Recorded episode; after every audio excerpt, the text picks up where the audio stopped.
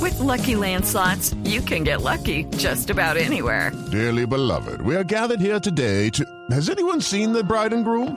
Sorry, sorry, we're here. We were getting lucky in the limo and we lost track of time. No, Lucky Land Casino, with cash prizes that add up quicker than a guest registry. In that case, I pronounce you lucky. Play for free at LuckyLandSlots.com. Daily bonuses are waiting. No purchase necessary. Void where prohibited by law. 18 plus. Terms and conditions apply. See website for details. En el puesto 10 está el Renault Avantime. Perdón, perdón, perdón. ¿El top 10 de qué es? Ay, no, señor. Eso le, eso le pasa por ponerse ahí a mediar. Los carros de producción más futuristas de la historia.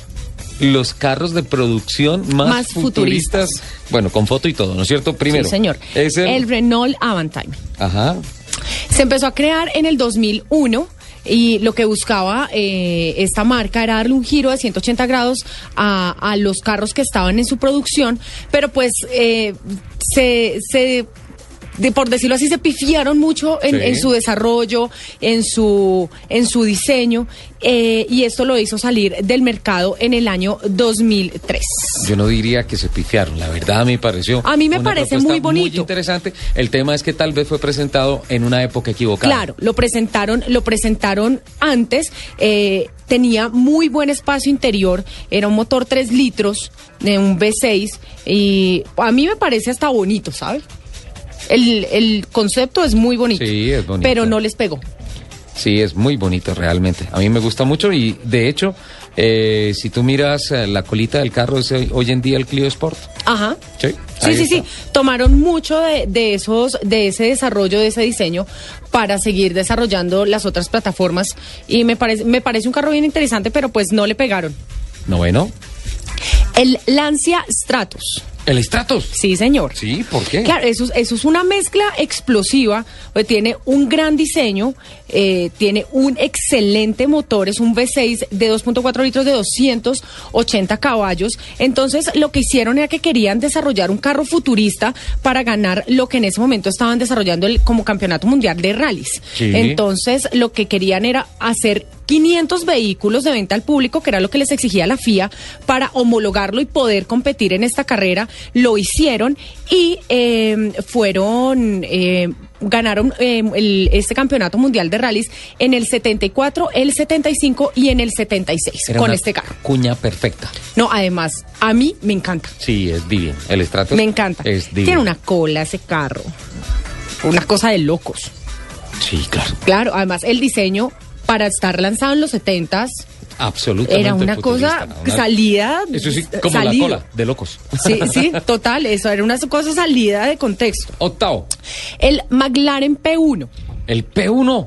Sí, señor. Uy. Tiene, tiene, una, tiene una gran exigencia y es, un, es ser un digno sucesor del McLaren F1, que era considerado como de los mejores superdeportivos de la historia, y además salir a competir con dos grandes rivales, que era el Porsche 918 Spider y la Ferrari. Perdóname, cuando hablas del McLaren F1 estamos hablando del F1 GT. Sí, del señor. Carro de calle, del ca- del gran carro de turismo. calle. Aquí estamos hablando de carros de calle.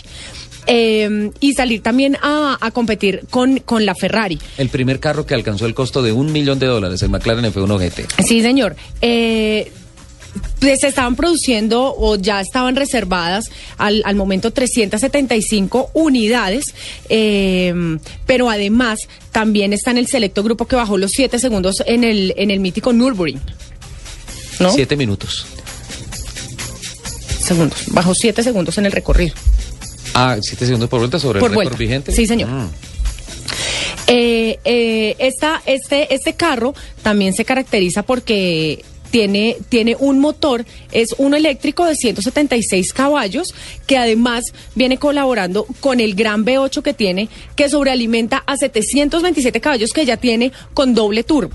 Ya están anunciando el P15 de McLaren, ¿no? Sí. Ojo con ese fierrito. Bueno, El vienen séptimo, cosas interesantes. El Aston Martin Lagonda. El Lagonda. Sí, señor. Sí. Claro, fue este, este carro vio la luz en el 76 y fue un gran avance porque fue el primero que tenía, que tenía su panel eléctrico con comandos táctiles. Entonces, pues fue, los sacó a Aston Martin a sobrevender todas sus acciones, pero eh, cayó en picada porque empezaron a fallar todos sus controles y era demasiado caro poderlos arreglar y ponerlos a punto de nuevo. Entonces, ahí también como que fallaron un poco en la producción de ese carro. Y a mí me parece que intentaron copiarse un poquito de la trompa del Stratos. Una cuñita así como... Bien. Nada, va. Sexto, que ya viene don Eduardo con las noticias. Aquí ya está haciendo caras, mira. Don Eduardo Hernández. Vamos a cortar en el quinto y En el eh, quinto. después de las noticias venimos con nosotros. Este carro me fascina. ¿Cuál? El Mercedes 300 SL. El SL, el 300 SL. Ajá. Es uno de los primeros superdeportivos de la historia y es conocido por sus distintivas puertas alas de gaviota. Claro. Además de eso, fue el primero que puso el motor con inyección de gasolina directa. Eh, sí, ha Inyección, sido- inyección directa de gasolina. Sí, señor. Eh, y es el primero, además, es el más coleccionable de, Mer- de, de Mercedes Sí. y alcanza ahora aproximadamente un millón de dólares por unidad.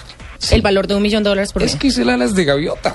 Pues que es demasiado Es el alas de bonito. gaviota. Y de hecho, el 500 SLK, que hace dos salones del automóvil aquí en Corferia, fue Ajá. calificado como el carro del salón, ¿sí? Y que hoy en día es en parte desarrollado también por AMG. El tema del el pace car oficial de la Fórmula 1 está inspirado en esas alitas de gaviota. No, pero es que eh, además el diseño es divino. Tiene unos ojos. ¿Qué tal los ojos de Eduardo Hernández que está mirando? Que dice, ¿Vienen las noticias? Sí, ya, ya. Sí. El último, el último.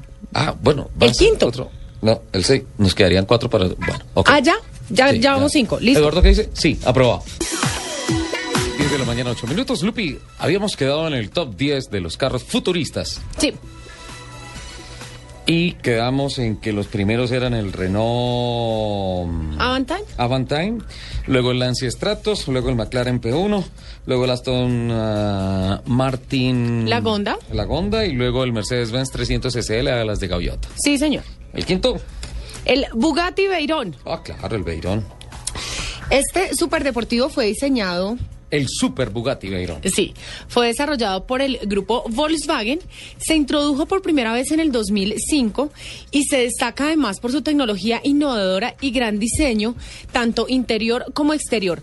Además que tiene un superpotente motor y todavía tiene el título de ser el auto más rápido del mundo. Sí, señora. No oficial. ¿Se acuerda? Sí, que señor. se quitaron el año pasado. Sí, pero. Pero tien- tiene esa leyenda, o sea, ya está bajo esa leyenda de que es el auto más rápido del mundo. Sí, ok, perfecto. El siguiente, Sí. el Porsche el 959. cuarto. El 959 tenía que estar ahí, sí, señora. El 959. Este bello modelo fue el primer auto superdeportivo en utilizar tracción en las cuatro ruedas, Ajá. que para, para ese entonces eh, era, o sea, la sacó del estadio. Sí. Eh, y durante su vida, durante todo el tiempo que estuvo, eh, solamente te- tenía como, solamente se podía comparar con eh, las prestaciones que daba el Ferrari F40. En el tercer lugar, que este no podía faltar, ¿Cuál? no podía faltar, el DeLorean. El DeLorean. Claro. El carro del futuro. Claro que sí. Ala, y entre otras, DeLorean fracasó porque pues pocas ventas y poco tú- y con, con esa serie tan espectacular. Entre otras, tengo una chiva del mundo del espectáculo. Cuente. Me la contó Diva Yesurún. ¿Qué le contó doña Volver Diva? al futuro se vuelve musical. No. Va a ser una obra de Broadway. No, en Te serio. lo aseguro. No, pero me voy a ir hasta allá a verla. Bueno, ¿qué pasó con el DeLorean?